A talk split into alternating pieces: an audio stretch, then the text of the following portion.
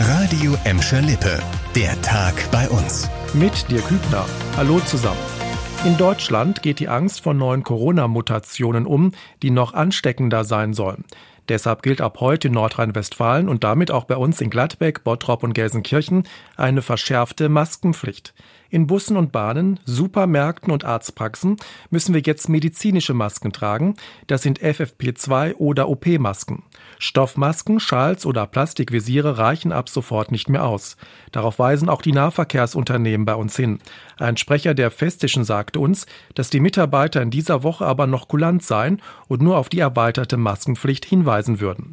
Und die Bogestra erinnert nochmal daran, dass die Maskenpflicht auch an den Haltestellen gilt und nicht nur in den Bussen und Bahnen. Und wir bleiben noch beim Thema Corona. Ab heute können über 80-Jährige, die zu Hause wohnen, einen Termin für die Corona-Schutzimpfung machen.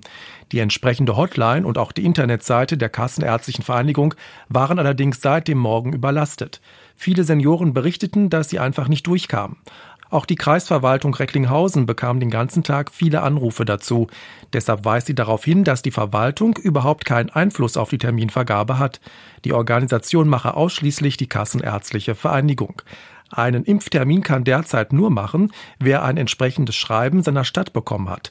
Die Impfzentren in Bottrop, Gelsenkirchen und Recklinghausen machen am 8. Februar auf. Und jetzt zu einer neuen Form der letzten Ruhestätte. Das erste Urnenhaus in Gelsenkirchen, das ist auf dem Hauptfriedhof eröffnet worden. Ab sofort kann in dem neuen Gebäude bestattet werden. Dort gibt es 120 Einzel- und 420 Doppelkammern sowie 980 Urnenfächer. Dort können die Angehörigen ein Gedenkschild mit dem Namen, Geburts- und Sterbedatum des Verstorbenen anbringen lassen. Außerdem gibt es Platz für ein Grablicht und eine Vase. Das Gebäude hat den Vorteil, dass es wettergeschützt ist und die letzte Ruhestätte nicht gepflegt werden muss. Das Urnenhaus in Gelsenkirchen ist montags bis samstags mindestens sechs Stunden pro Tag geöffnet.